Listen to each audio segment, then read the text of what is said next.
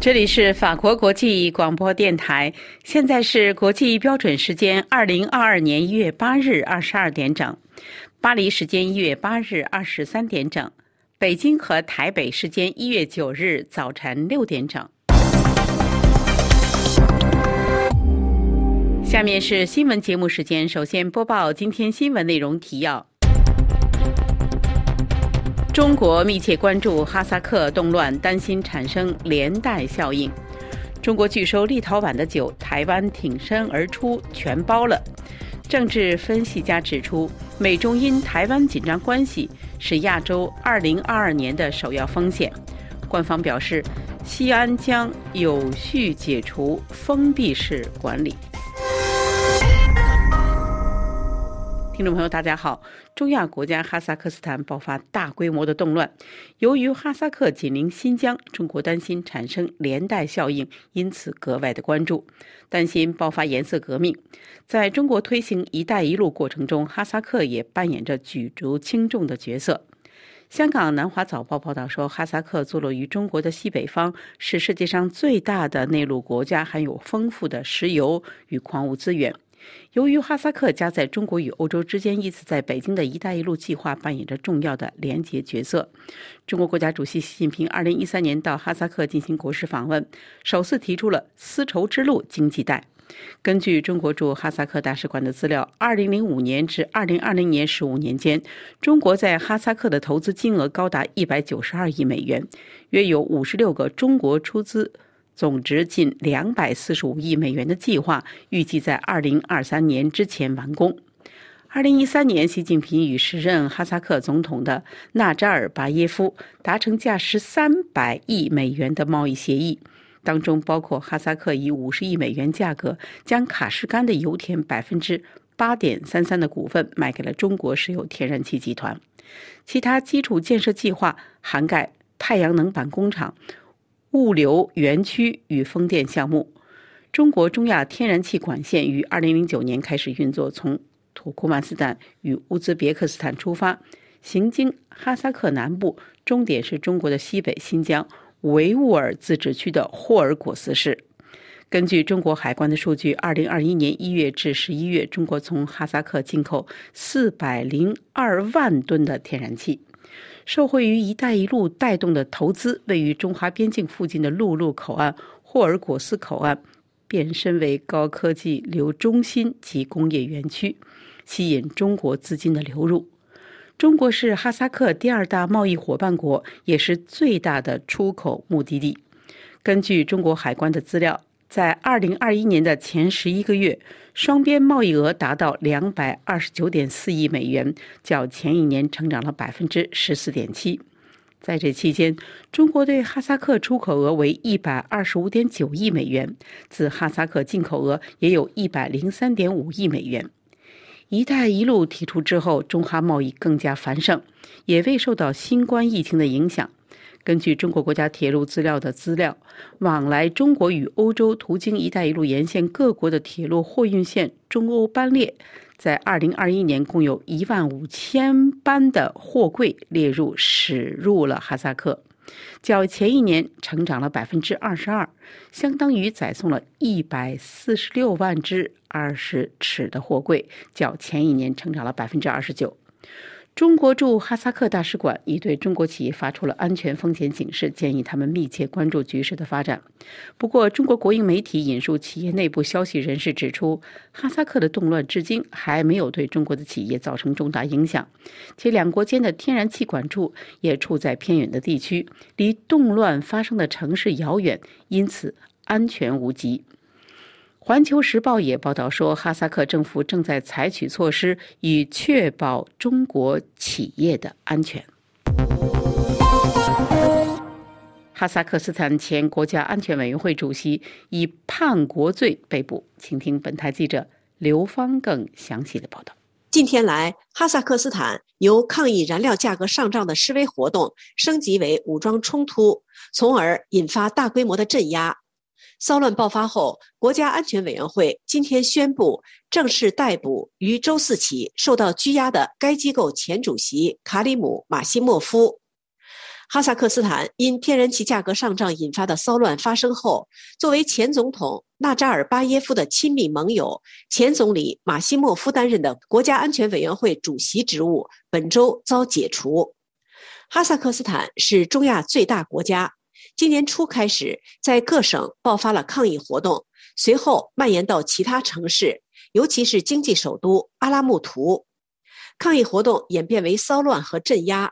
示威者与安全部队之间冲突不断，其激烈程度前所未见。至一月七日星期五早间，根据该国电视台披露的数字，已有二十六名示威者被击毙，另有三千多人被捕。同一天，总统托卡耶夫下令向武装示威者开枪。他在一次全国电视讲话中披露，已命令警察和军队在无预警的情况下开火，以平息叛乱。受到俄罗斯支持的哈萨克斯坦当局拒绝与示威者展开谈判。前总统纳扎尔巴耶夫今天发出呼吁，要求民众支持政府面对危机。前总统发言人在推特上表示，纳扎尔巴耶夫呼吁所有公民支持现总统托卡耶夫，共同克服当前危机。俄罗斯及莫斯科其他盟国派遣的军队已于周四抵达哈萨克斯坦，支持县政府结束这场空前的反政府抗议活动。两万瓶的立陶宛生产的深色的朗姆酒去年底遭中国拒收，台湾酒公司霸气全数购入，原定九日到港，但根据最新的传期。将延至十二日才能抵台，请听本台记者肖曼更详细的介绍。立陶宛深化与台湾关系互设代表处却遭到中国施压。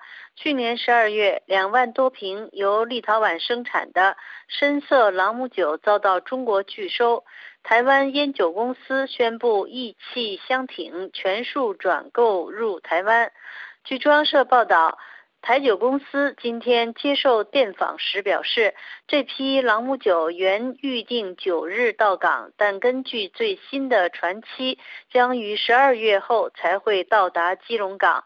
等到酒品完全通关、进口作业程序后，预计两到三天后才会运送到台酒公司的仓库。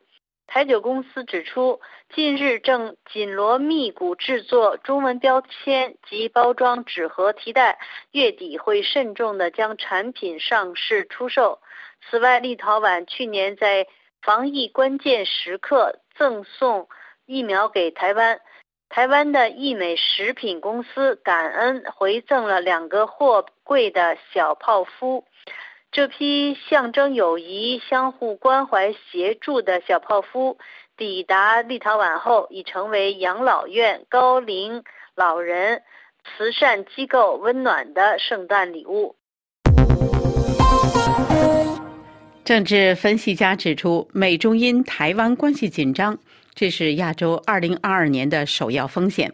请听本台特约记者从旧金山发来的报道。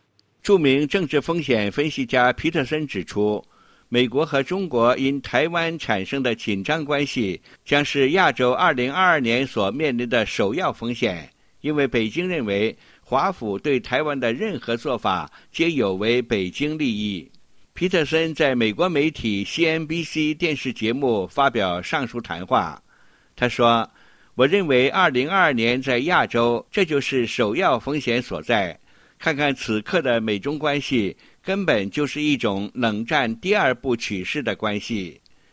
美国总统拜登去年底将2022年会计年度国防授权法案签署为法律。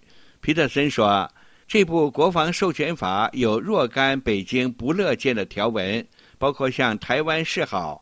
任何国家对台湾示好，北京都会做出非常激烈的回应。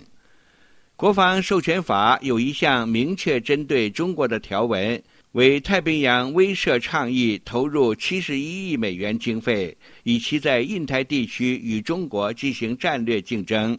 另内含一项美国国会支持台湾防务的声明。皮特森指出，台湾和各个区域势力二零二二年的挑战是。各国如何在与中美两者的地缘政治贸易科技和供应链利益之间求取平衡点？日美的二加二会议引来中国强烈反弹有关详情请听本台特约记者从东京发来的报道。日本时间一月七日早晨，在岸田政府下举行了第一次日美外交和防卫部长级会议。二加二视频会议确认了鉴于中国和朝鲜的威胁，加强日美关系的必要性。日方已表示决心，不排除所有的选择，以应对导弹威胁。两国在会议上汇总了一份联合文件，内容包括了促进日本南西诸岛的美军和自卫队设施的共同使用。考虑到持续扩张军备的中国，此举旨在强化日美的威慑力。日美对中国军事崛起破坏地区安定。直接点名批判，而且措辞更为强烈。上次会议的声明提到，反对中国恐吓和破坏地区其他国家稳定的行为。这次声明中，四位部长点名表达了对中国正在单方面改变现状的担忧，明确指出将制止破坏地区稳定的行为，在必要时为对应这种行为展开合作。在一月七日的中国外交部记者会上，中国外交部发言人汪文斌指出：“我们对美日澳粗暴干涉中国内政、编造虚假信息、抹黑中国、破坏地区国家团结互信的行径。”表示强烈不满和坚决反对，已就此向有关国家提出严正交涉。法广特约记者楚良一发自东京。中国陕西省西安市已经封城十七天。官方三天前宣布，社会面基本实现了清零，达到条件的社区将逐步有序解封。但迄今只闻楼梯的响声。对此，西安卫生官员八日呼吁市民继续坚持一下。西安去年十二月二十三日封城，迄今已经十七天。中央与地方政府八日均称，疫情下转下降，转向了好的方向。西安七日新增新冠确诊病例四十六例，已经连续三天下降，而且新增病例都在封控隔离区。综合官媒报道，中国国务院联防联控机制八日召开新闻发布会，国家卫健委疾控局一级视察员贺清华表示说，西安的疫情近期呈动态下降态势，风险区域在逐步减少。社区病例趋于动态清零状态，防控工作已经初见成效，各项措施还需要继续坚持和强化。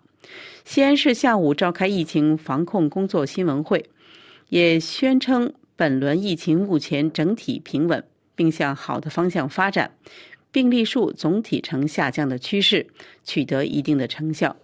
西安市卫健委副主任吕永鹏说：“下一步会根据国家和省市专家对西安疫情的研判结果，按照标准程序对风控区、管控区、防范区进行动态的调整规范，有序解除封闭的管理。”他说：“七日，三个中风险区地区降为了低风险地区。”八日又有五个中风险地区降为低风险地区，还请市民朋友保持耐心，继续坚持一下，相信很快能够恢复正常的生产生活。兰州大学新冠肺炎疫情全球预测系统近日发布了西安疫情的预测与分析，结果显示，在当前政府采取的及时有效的管控措施下，西安市本轮疫情预计将于一月十五日左右得到控制。不过，西安的网友对以上的推估多持悲观的态度，只盼望能够在春节过年前能够解封。听众朋友，以上是今天的新闻节目，谢谢各位的收听。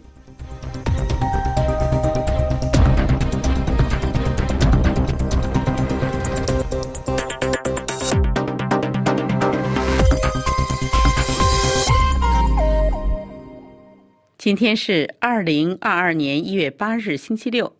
这里是法国国际广播电台，请听肖曼主持的要闻分析。听众朋友，中国之大之强，立陶宛之小之弱，尽人皆知。但中国的粗大手腕却有点掰不过立陶宛了，原因是站在这个小国身后的支持者越来越多。最新的迹象是，美国贸易代表戴奇周五一月七日再次表示，面对北京的经济胁迫，美国坚定支持立陶宛和欧盟。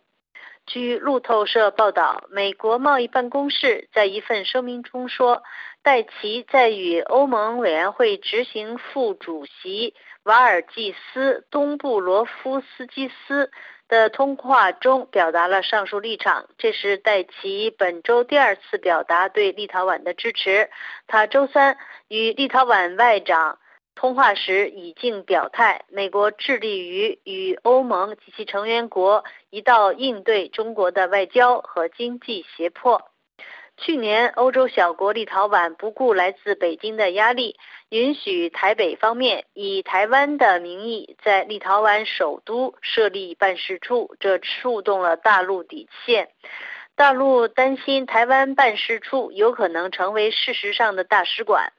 因而声称台湾是自己领土的北京召回了驻立陶宛的大使，将两国关系降为代办级，并向德国汽车零部件巨头大陆集团等公司施压，要求他们停止使用立陶宛制造的零部件。近几个月以来，有多家欧洲企业都在和中国的贸易中遇到了障碍。欧盟。贸易专员去年十二月二十四日对此表达了担忧。他说：“我们从其他成员国收到了越来越多的关于进口被中国封锁的报告。如果欧洲国家的货物中包含有来自立陶宛的成分，使用了立陶宛生产的零件，中国海关就不会对其登记放行。”但中国官方媒体驳斥说，这些言论是不负责任的。众所周知，本来欧盟与美国在经贸等方面存在矛盾和竞争，因此建立了一些机制进行解决。美国欧盟贸易和技术委员会就是戴奇和东布罗夫斯基去年九月发起的一项新合作，以改善跨大西洋关系，也成为美国和欧盟协商更好与中国竞争的机制。美国贸易办公室透露，戴奇和负责欧洲贸易事务的东布罗夫斯基还讨论了合作解决钢铁和铝的全球非市场过剩产能问题。这是指充斥国际市场的来自中国的过度生产钢材、铝材产品。戴奇大使强调了与欧盟及其成员国合作的重要性，以通过各种途径解决胁迫性外交和经济行为，包括通过美国和欧盟贸易和技术委员会。立陶宛是个人口只有两百八十万人的。波罗的海小国，它向中国出口的产品价值三点五七亿美元，其中最重要的出口产品是谷物粮食。同时，立陶宛从中国进口的产品价值多达十三亿，其中主要是电子产品。据说，立陶宛企业面对的中国海关封锁已经开始严重损害立陶宛经济。立陶宛政府周三宣布了一项金额为1.3亿欧元的援救计划，以抵消立陶宛企业在中国遭受的损失。同一天，正在和北京进行贸易和外交战的立陶宛就得到了台湾的支持。台湾承诺向立陶宛提供两亿美元的投资基金。华盛顿当局和柏林也向立陶宛表达了支持。两国外长声称，中国对立陶宛施加是没有道理的。之后，中国外交部发言人周四就炮轰批评了美国和德国。虽然立陶宛总统近日曾经发表和总理外长不同的意见，但这并没有改变欧洲舆论的看法。而在台湾，对立陶宛的支持早就成为社会共识。立陶宛生产的两万瓶深色的朗姆酒在中国通关时遭到拒收，无奈漂流海上。台湾的烟酒公司得知后，全数转购入台。消息传到欧洲，获得法国和比利时数家媒体的报道。法国《世界报》六日称，立陶宛为中国在欧洲经济胁迫策略的试验国。文章引用台湾烟酒公司的发言说：“立陶宛支持我们，我们也支持立陶宛。台湾烟酒提议为此干杯。”而台湾政府设立了两亿美元基金投资立陶宛产业的决定，是在两天后的一月五日。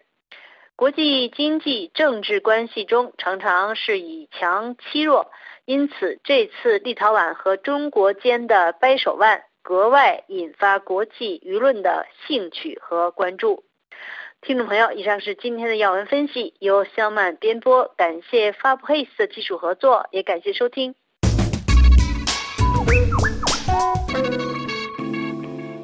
法国国际广播电台，下面为您重播刘芳编播的法国报纸摘要。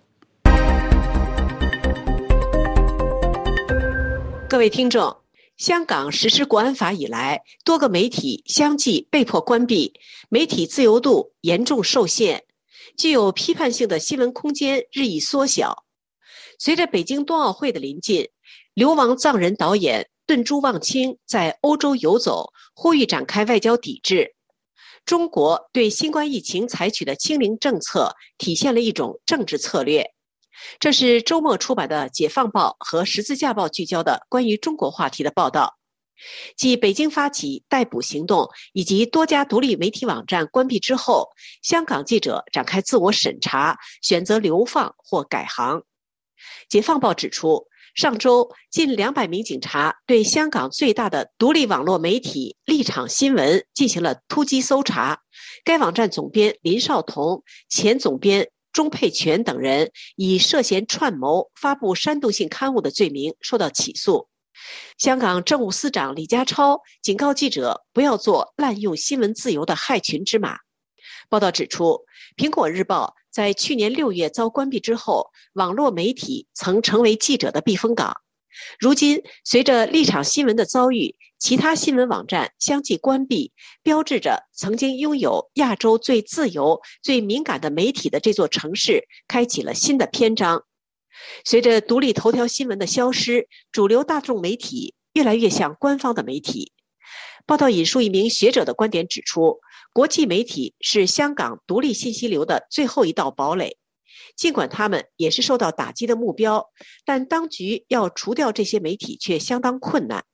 尽管情势危急，如今香港仍有十多家规模较小的独立新闻网站在继续运作。其中一家网站的主编表示，他们可能将成为名单上的下一个，但是他们必须利用这种恐惧。抓住最后的机会继续工作，甚至是秘密工作。记者现在被剥夺了发表作品的平台，因此必须通过利用互联网空间来重塑自己。针对香港新闻媒体自由的话题，《十字架报》刊出一篇对香港外国记者协会主席、华盛顿邮报前记者瑞凯德的专访。瑞凯德对香港局势的快速发展以及香港未来媒体状态表示惊讶和担忧。他认为，尽管新闻自由依然存在，但批判性新闻的空间却在日益缩小。当局故意保持含混的气氛，因为由此产生的自我审查是一种比禁令更加有效的控制手段。许多记者因此选择避开谈论某些话题，他们的表现也更加谨慎，特别是在使用社交媒体时。另外，《解放报》刊出一篇人物特写，介绍了流亡藏人导演顿珠望清。这位曾因拍摄揭露藏人受到政治和文化压迫纪录片而被捕入狱的流亡藏人，正在为外交抵制北京冬奥会而积极行动。二零二一年底。顿珠旺清开始了欧洲之行，他与各国议员会晤，试图说服他们至少组织一次外交抵制北京冬奥会的活动。他表示，2008年以来，大家都看到了中国在新疆、在香港、在台湾的所为，许多藏人知识分子遭到逮捕。如果奥运会在中国举办，则应捍卫自由与和平。顿珠旺清曾决定利用2008年北京夏季奥运会的窗口，向全世界披露北京对西藏的镇压。2007年10月，他开始了对西藏大片地区藏人的走访，调查当地民众的生活现状。尽管心怀恐惧，大批藏人仍然向他讲述了他们的遭遇：土地被掠夺，生活环境遭到破坏，他们被迫流离失所。2008年3月。顿珠旺清被秘密警察逮捕受审，被绑在老虎凳上，不吃不睡，长达八天。在随后近两年的时间里，顿珠旺清未经审判遭到关押。在此期间，他所拍摄的纪录片《远离恐惧》在瑞士剪接，并在三十多个国家播出。二零零九年底，顿珠旺清以颠覆国家政权罪获刑六年。此外，中国对新冠疫情采取的清零政策继续引发关注。解放报在一篇报道中披露了一名怀孕八个月的孕妇在实行封城的西安因被拒入院而导致流产的消息，以及引发的民众不满。该报指出，中国的清零政策首先是一种政治策略，随着北京冬奥会的临近，它对当局而言尤为重要。报道引述一名专家的观点指出，对北京而言，面对新冠疫情大流行，他必须证明他有能力举办重大国际活动。各位听众，以上是本台今天的法国报纸摘要节目，由刘芳选播，感谢收听。法国国际广播电台，下面请听福林编播的《印太纵览》。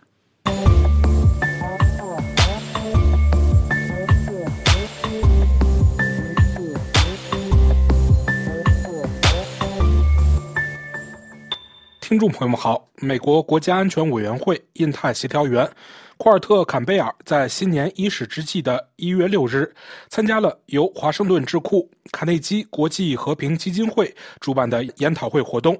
在为时四十七分钟的对话中，有着拜登政府印太沙皇之称的坎贝尔与该基金高级研究员亚伦·大卫·米勒就印太地区和美中关系进行了系列的问答对话。担任活动。对话主持人的亚伦·大卫·米勒率先提问称：“Evan Feigenbaum, my Carnegie colleague，卡内基国际和平研究院副院长方爱文，我的卡内基同事，他比我更了解中国的多。他认为，要想正确理解中国，就必须正确理解亚洲。现在你已经在这个岗位上工作了一年，至少按政府的时间是上任一年。”对于亚洲时间来说，这是否是一个漫长的测量，则是另一回事情。但如果你能向我们解释一下，你认为在亚洲和印太地区方面，拜登政府已经做对了什么？也许还需要做些什么？Perhaps what more needs to be done? Aaron, well, first of all, let me just say thank you. Thank you for having me on your show. It's widely watched, well regarded. I'm. 坎贝尔回答说。亚伦，首先让我说声谢谢，谢谢你邀请我上你的节目。你的节目受到广泛关注，受到好评，我很感谢有机会与你直接进行接触。我坐在这里，今天是一月六号。在美国国会大厦发生的悲剧一年之后，我们正处于新冠疫情之中。所有这些巨大的挑战，我在白宫西侧这里的旧行政办公大楼，感谢有机会至少与你进行虚拟的接触。让我首先说，我非常同意你的同事和我的朋友方爱文描述的说法。如果你想要正确理解中国，就必须正确理解亚洲。坎贝尔补充说：“实际上，我甚至想退一步说，在许多方面，亚伦，我们必须把美国的问题解决好，这是有效参与印太地区事务的前提条件。让我解释一下我的意思。我认为我们正处于这样一个时期：美国基本上能够明确我们的民主模式，我们对全球政治的态度，我们国内的活力。”是我们整个能力的一个基本特征，即美国将继续在全球舞台上发挥作为其中一个或主要领导国家的作用。所以，我认为拜登总统从一开始就试图做的。是为美国在国内和世界上阐述一个全面、多层面的角色。坎贝尔表示，因此我认为，第一，拜登总统试图阐明，确保我们在美国国内进行关键的投资。在我们的基础设施和科技领域，我认为亚伦，我们稍后可以探讨这个问题。我们将需要在印太地区竞争的壁垒的领域，不一定只是在军事方面的竞争，而且是在 5G、量子计算、机器人、人文科学等技术等科技领域。拜登总统和其他人正在寻求在美国国内进行这些投资，但同样重要的是。我们要展示一个共同的目标，跨越政治分歧。我想说的是，在去年的过程中，我发现了一个令人振奋的事情是，两党有了更多的共识和理解。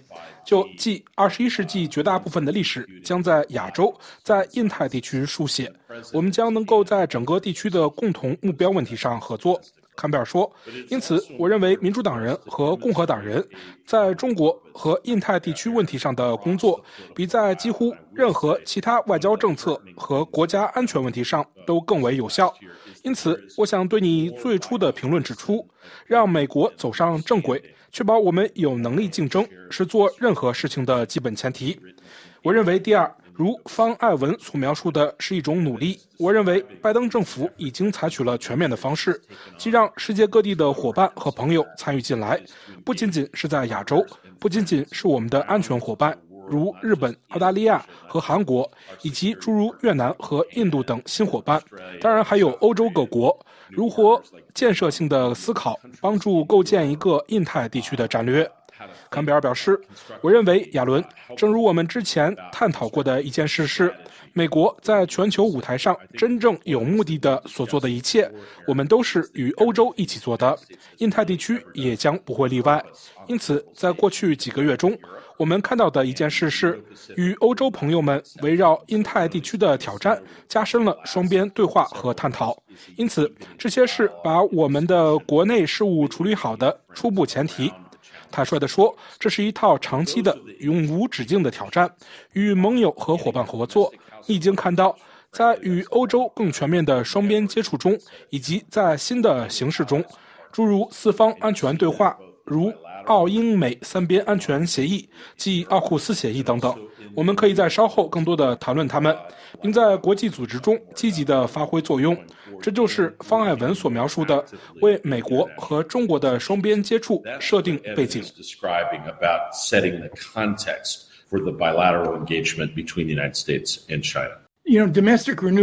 亚伦问道：“你知道有关美国国内的更新是至关重要的，就像与朋友和盟友建立新的伙伴关系一样。所以，如果这是两个主要因素。”你认为我们在亚洲和印太地区的整体政策方面缺失了什么呢？在我们转向中国话题之前，只是在总体情况上谈一些这个问题。First of all, Aaron, I'm not sure there's anything that we missed because I think this is a process that's going to take. 坎贝尔说：“首先，亚伦，我不确定有什么是我们缺失的地方，因为我认为这是一个将需要相当一段时间的过程。拜登总统在与多边论坛的接触中阐明了一件事，如亚太经合组织和东盟地区论坛的接触，这些都是印太地区国家的集团。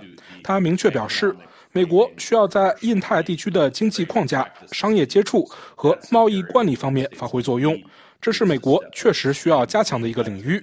我们必须明确，我们不仅仅在外交上、军事上全面的。战略上深入参与，而且对商业互动在印太地区的投资采取开放、参与和乐观的方式。这不仅仅是与传统的贸易有关，也与数字接触有关，它也与标准设定有关，与科技等相关的新能力有关。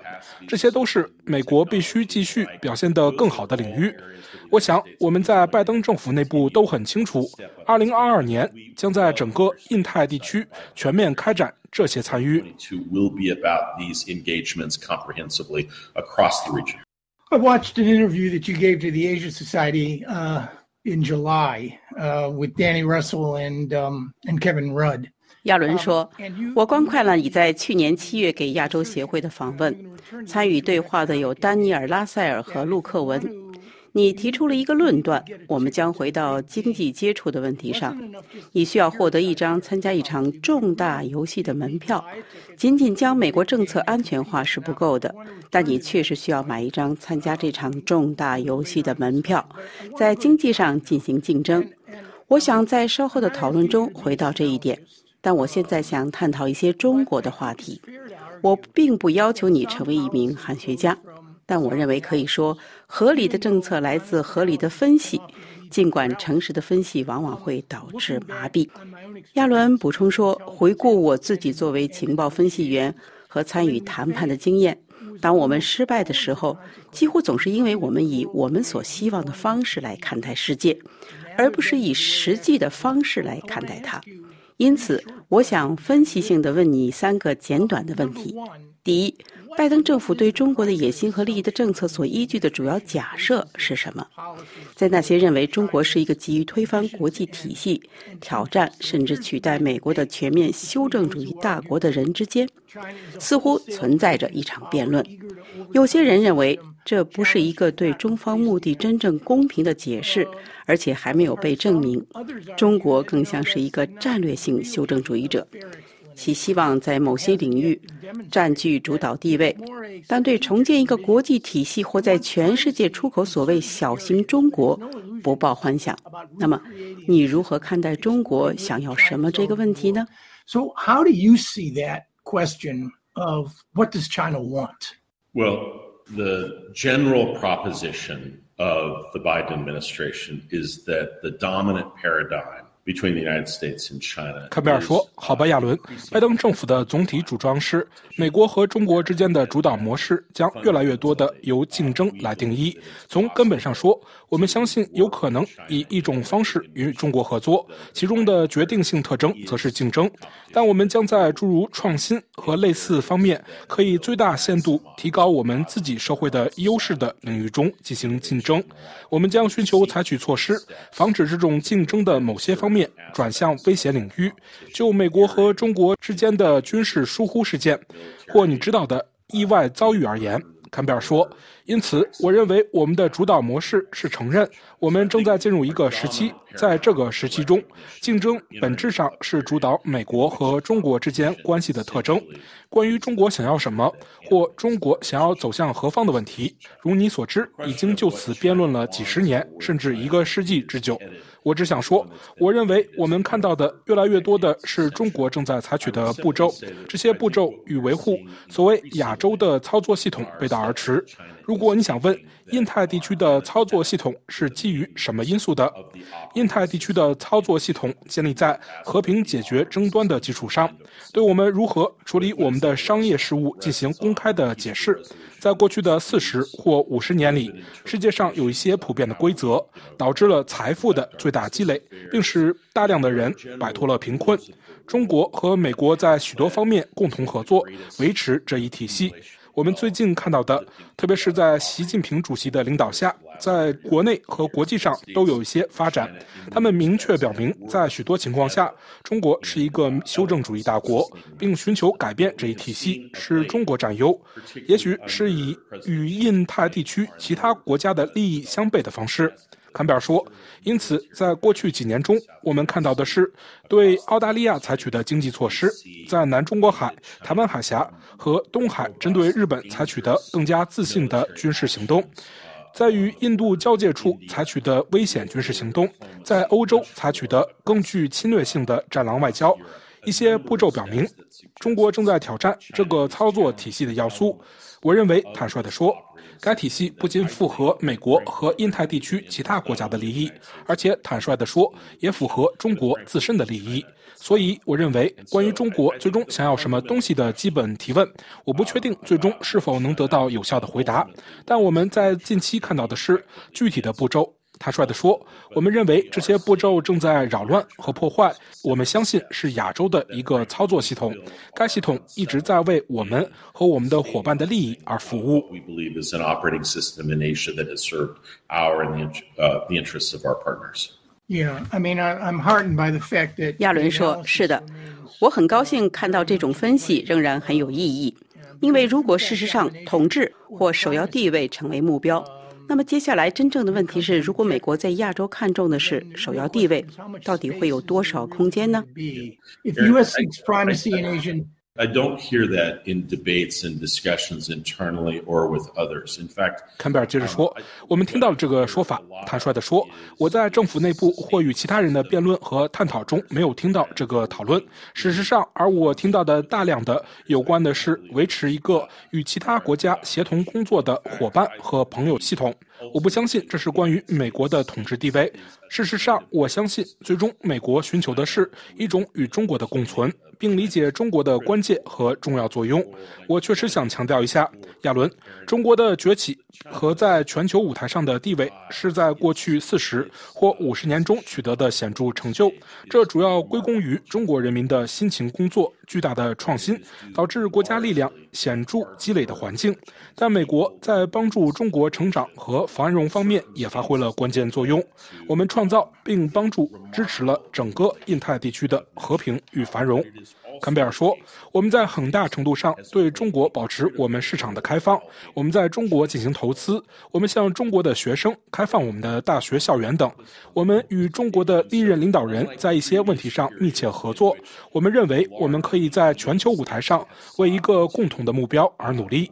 因此，与历史上以往主要领导国家试图阻止另一个大国进入全球舞台的时期不同，在许多方面，美国在中方的其中一些努力。”中一直支持中国。我认为现在不同的是，中国力量的特点在过去十年中可能由于各种原因发生了变化，其中一些可能与习近平有关，也许还有其他因素在起作用。但从根本上说，这不是关于美国在寻求全球的主宰地位。The United States seeking uh, global domination. 感谢您的收听，也感谢小乔和苏利亚的技术合作。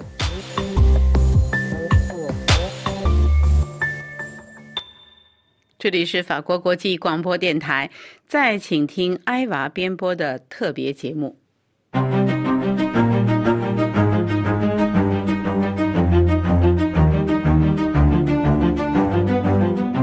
各位听友好，离北京冬奥会召开已经不到一个月的时间了，但中国政府精心准备的这一体育盛事，因为美国宣布外交抵制而蒙上了一层厚重的政治阴影。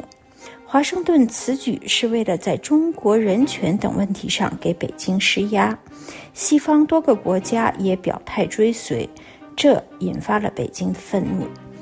另外，近年来在很多国际赛事中，越来越多的中国运动员被查出使用了兴奋剂，受到禁赛等处罚。那么，中国运动员服用兴奋剂只是个别现象呢，还是已经很普遍了呢？中国国家体育运动队前队医薛英贤女士一家近年来旅居德国。本台连线采访了薛女士之子，艺术家杨伟东先生，请他在北京冬奥会举行前谈谈对以上情况的观感和了解的情况。下面就是采访的详细内容，欢迎收听。杨伟东先生您好，啊，你好，艾娃。美国率先宣布说，这个不会派遣官方代表赴北京冬奥会，但是呢，运动员的体育生涯呢是很短暂的，为了备战奥运也辛苦了数年准备工作，那么他们会照旧参加冬奥会，您怎么看这件事呢？我认为应该全面抵制这个奥运会。那个奥运会本身，它呃在世界范畴呢就有它的一定的模式了，但是到了这个。中国来举办的时候，这味儿就变了。首先，第一呢，就是说中共要对他自己的这统治啊、这合法性啊，你这个得了金牌了，这好像他们的功劳一样。就是这种情况下呢，为了多得金牌，他们就开始让这些运动员来吃这个兴奋剂嘛。你吃了兴奋剂以后，就这那就比赛就就彻底就变味儿了。所以这这是从运动员吃兴奋剂的角度。还有一个就是。举一个零八年，二零零八年北京奥运会的例子吧，在二零零七年九月二十五号，国家体育总局训练局他们八个人到我们家里来，因为当时就我母亲和我父亲在，他们来了以后就是就威胁我母亲，让我们母亲闭嘴。完了以后，我父亲出来就等于说是来来劝解这一事儿呢。完了，我父亲被打了，被打以后住院，十二月二号去世了。这这让我母亲在奥运会期间闭嘴，这你这什么意思呢？对吧？这里头肯定有政治的因素在里面。中国现在反过来倒打一耙，说啊，你们抵制北京的冬奥会，就好像这是有很多政治因素。那你中国是不是也这样呢？人家抵制你奥运会，是因为你新疆问题、你的西藏问题，包括法轮功问题，对吧？这很多人权的问题，包括你现在有很多人权律师都关押在这个监狱里面，对吧？人家给你谈的是这个问题，那你就等于说是他把这个事情他又给歪曲了，来蛊惑蒙蔽这些中国的老百姓。他所说的这些百分之九十的话是来欺骗老百姓的，他跟世界一点关系都没有。我觉得呢，就是说，这个他不光是在政治层面，包括他在体育精神本身这个道德层面，他都是有很大的瑕疵的。所以就是这个来讲，我觉得应该是全面的抵制。我觉得是应该是这样。您刚才也提到了这个有政治角度，有这个体育和体育道德各个方面对奥运会都会产生影响。那么这些影响的表现会是什么呢？那比如说，中国奥委会的副主席叫李登蔚，他就是在一九八六年汉城亚运会上被抓住的，他执兴奋剂了。我觉得中国人就是说，你至少得要脸吧。曾经做过不光彩的事情，你并没有把这件事情澄清楚的时候，你自己就为了自己的那点利益，脸都不要了嘛。中国也允许让他当奥委会副主席。国际奥委会呢，我也不知道对他的履历那审核了没有。他也是国际奥委会的委员。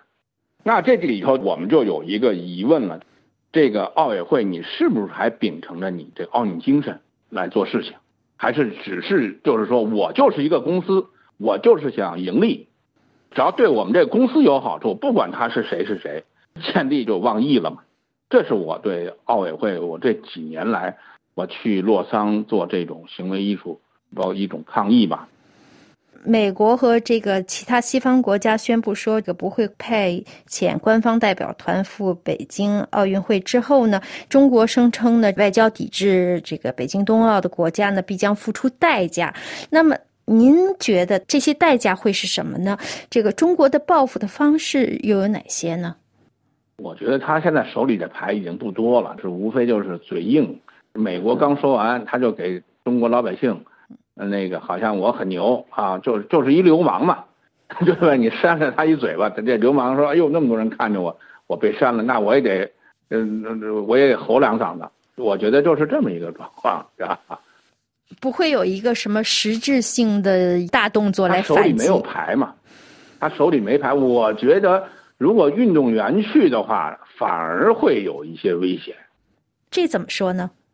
你看军运会的时候，就我们看报道啊，军运会的时候不就有运动员就是得过这种病吗？这个病毒到现在为止，溯源问题也是一个 大家各说各的，到底就是说核心的这些资料也没有公布嘛。这个来讲就是说对运动员是有一定的危害的。你不知道这个病毒到底是怎么回事，你中国也不让国际社会的来这块来调查溯源。所以说，我觉得就是这个应该是从运动员的生命安全角度来讲，也是应该抵制的，或者延期像这个东京奥运会那样。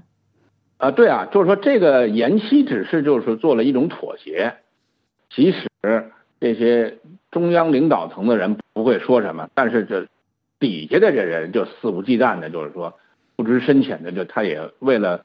为了自己的这那点利益，他也会做一些那些很下三滥的事儿。按理说呢，这个体育是体育，政治是政治。可是这个奥运会在中国人，就是说老百姓他们来看，到底是什么呢？是是是政府的政绩呀，还是真的是这个体育精神呢？您怎么看？这个呢，我觉得老百姓啊，首先第一被洗脑了。这个合法性的问题呢，第一他也不敢接触。不敢碰这个这个话题。第二呢，就是说得冠军了嘛，就等于说我们赢了。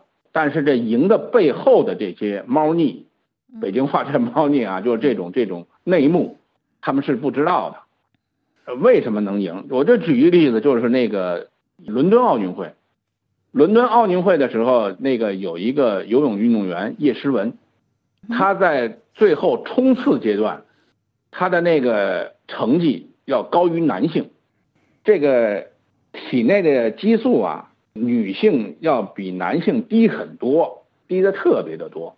那你怎么能够可能你的成绩高于男性呢？大就是中国老百姓呢，他不会是用用这种那个眼光去看，他看的这种结果，我们赢了，我们升国旗了，奏国歌了，甭管我们怎么做的，哎，我们赢了就行。这是一个例子。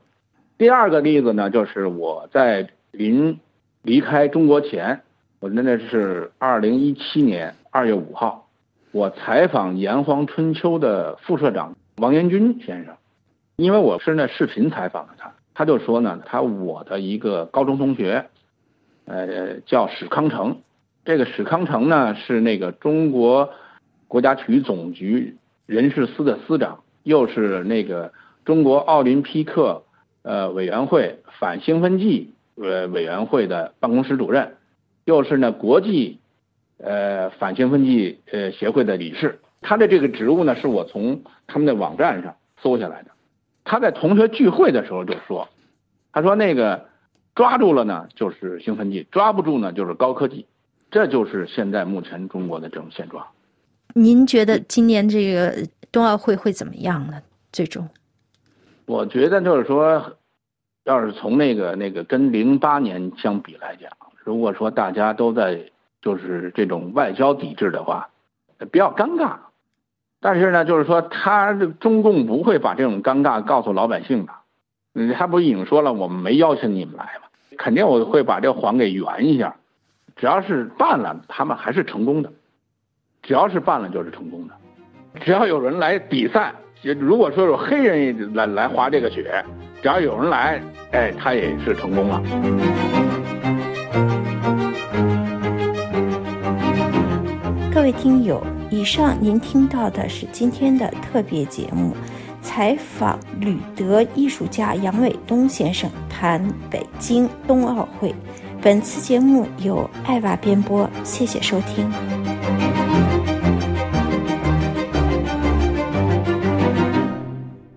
这里是法国国际广播电台。最后，请听法语教学课《巴黎夫巴黎》第三十六课。Parlez-vous Paris? C'est parti. Parlez-vous Paris? Ça va, la tête tourne pas trop? Parlez-vous Paris? Bonjour, je m'appelle Luis, j'ai 32 ans, je suis chilien, je suis à Paris pendant deux ans pour faire un master en affaires internationales. J'aime bien Paris, c'est une ville magnifique, mais quand je suis arrivé, j'ai trouvé les Parisiens pas trop accueillants. Est-ce qu'il y a une possibilité de appartenir au cercle fermé des Parisiens ou pas. Louis 是来自智利的留学生，他很想走进巴黎人的日常生活。我们此刻就在巴黎六区 Odeon 小区。呃，on va traverser là. Claude 大后就住在六区，他将是我们的向导。Ça c'est ma fenêtre. Ah oui, vous habitez là? Oui. 我们走进路易斯居住的小街，Rue Saint-André des Arts。Vous vous faites vos cours où alors mes courses, ben, je les fais, oui, en partie dans le quartier. Mais ce quartier, dans les 30 dernières années, a beaucoup évolué. Donc les commerçants sont de plus en plus devenus des commerçants de luxe. Mais ici, rue de Bussy, autrefois, il y avait beaucoup de commerçants. Il y en a un peu moins. Vous voyez ici, il y a charcuterie, euh, boulangerie, euh, marchand de gâteaux. Alors on trouve encore des commerces euh, traditionnels dans le marché Saint-Germain qui a été reconstruit il n'y a pas très longtemps. Et si vous voulez, on va pouvoir y aller. Comme ça, vous verrez un autre aspect du quartier. 遗憾的是，这条街原先有很多小食品店，现在都被奢侈品专卖店取代了。不过，Claude 将领我们去逛圣日耳曼市场 （Marché Saint-Germain）。Là, on est dans le marché Saint-Germain. Bonjour. Ah mais on se connaît nous Votre tête me dit quelque chose. Je suis le papa de Charlotte qui était une amie de votre fille. Vous allez bien Très bien, très bien. Vous, vous venez souvent dans ce marché là Alors je viens de temps en temps. Vous connaissez tout le monde, hein bah, non, 呵，Claude 好像谁都认识啊。他在这个街区已经生活了二十六年。 Ce marché Saint-Germain, qui a été reconstruit il n'y a pas longtemps, correspond à une très vieille tradition, puisque déjà au Moyen Âge, il y avait ici un marché très populaire qui correspondait au grand marché du village de Saint-Germain-des-Prés. Et c'était un lieu de fête où euh, tout le monde venait boire, euh, et même les bourgeois venaient s'encanailler ici, etc. 中世纪时，这里就有个集市，人们不但来这里采购，同时也来这里喝酒、参加节庆活动。就连有钱人也跑到这里来，跟底层人打成一片，桑干奈叶。Mais cela dit, à l'intérieur de ce marché Saint-Germain, il y a d'autres choses que des produits alimentaires. Il y a une piscine, il y a une salle de sport. C'est là où mon fils a- prenait des cours de boxe quand il était petit. Il y a une salle de spectacle euh, et les enfants des écoles viennent faire des spectacles à la fin de l'année dans cette salle. Donc ça reste un endroit qui correspond quand même à la vie de quartier. 这是一个室内集市，里面有一间演出大厅 （une salle de spectacle）、运动馆 （des salles de sport）。街区学校会让学生们到这里来上体育课。Pardon, madame. Pour vous, c'est quoi un Parisien? Un Parisien.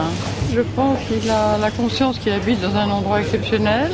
Il est assez chauvin, je pense. Et puis, euh, il tient beaucoup à son village. Le Parisien, le Parisien, il aime les beaux produits. Voilà, c'est une vie de village, de quartier, c'est et il aime le, le raffinement. euh, 巴黎人非常喜欢他们的街区和小商家以及他们出售的好产品。他们喜欢营造巴黎 village 乡村巴黎的气氛，那才叫真正的优雅。En général, vous connaissez bien vos voisins Est-ce qu'il y a des fêtes Est-ce que vous faites des fêtes ensemble À l'intérieur des immeubles, il y a la fête des voisins, par exemple, où c'est une occasion pour les gens de se réunir. Euh, la fête des voisins, ça a été une invention pour que les gens se parlent.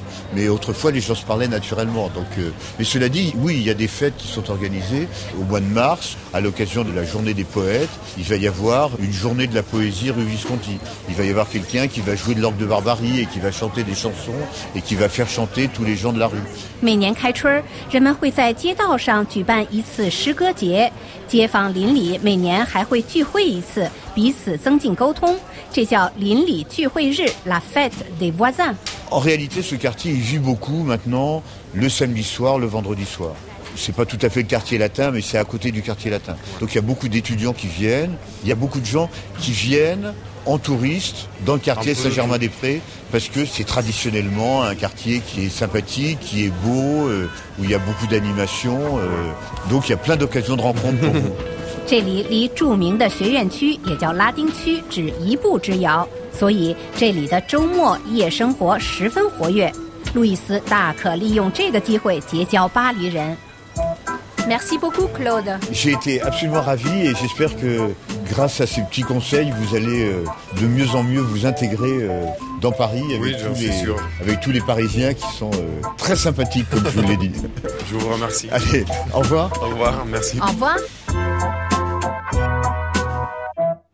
这里是法国国际广播电台，下面最后一次为您播报今天新闻内容提要。 中国密切关注哈萨克动乱，担心产生连带效应。中国拒收立陶宛酒，台湾挺身而出全包了。政治分析家指出，美中因台湾关系紧张是亚洲2022年的首要风险。官方表示，西安将有序解除封闭式管理。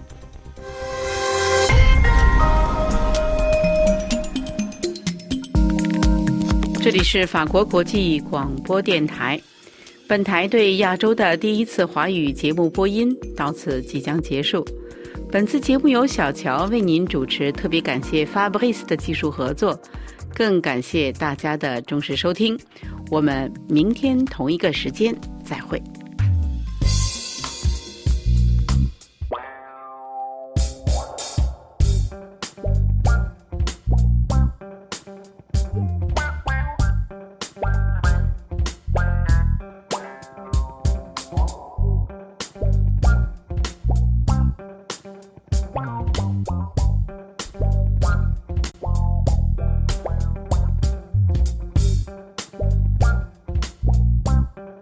喜爱法广的听友，法广已开通繁体中文网，网址是 http: 冒号双斜线 trad 点 cn 点 rfi 点 fr，请海内外听友登录 http: 冒号双斜线 trad 点 cn 点 rfi 点 fr，或者法广简体中文网 http: 冒号双斜线 cn 点。